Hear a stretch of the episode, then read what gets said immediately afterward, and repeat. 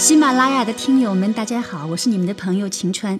今天我请来十年级的高中生 Stella 来讲一件她最近参加的有意义的事情。Recently, my school hosted our annual Senior Concerto show- Showcase. Seniors are 12th graders and will graduate at the end of the school year. Senior musicians were allowed to audition for the opportunity to perform a solo piece with the chamber orchestra. This is an event put together and organized by the orchestra teacher. Senior 指要毕业的学生，高中就是十二年级的学生了。现在呢，正是毕业季，学校很多活动都在围绕毕业生展开。Concerto 音乐里的专用名词，协奏曲。 啊，showcase 呢就是展示的意思。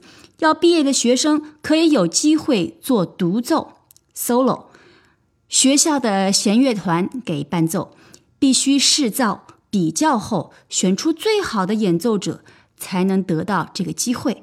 这可是一个荣誉啦。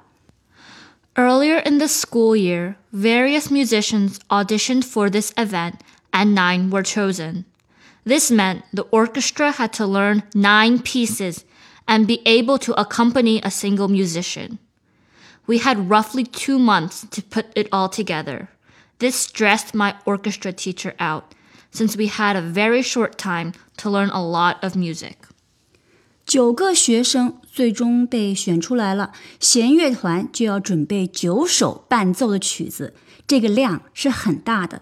老师很紧张，因为排练时间不够，而且独奏、伴奏都是不成熟的学生，很容易出差错。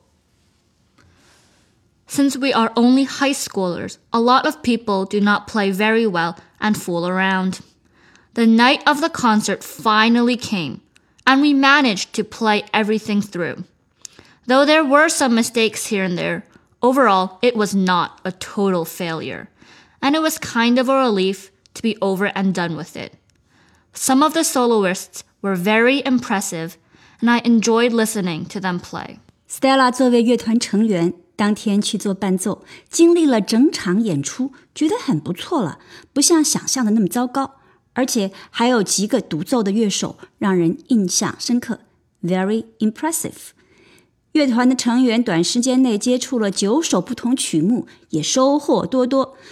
对古典音乐了解的听友要知道，一首 concerto 协奏曲可不是很容易练出来的。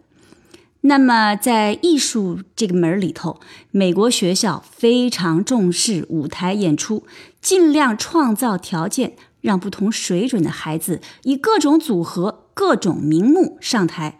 整个社区对学生演出也非常的支持，几乎是每家人都老少到场去支持、去捧场。这种上舞台的正式感、仪式感与观众互动中的愉悦和满足，是一个表演者需要经历的历练。有时候场上出了状况，也要能够迅速应变来解决，这是相当培养一个人的综合素质的。我们今天的节目就到这里，下次见。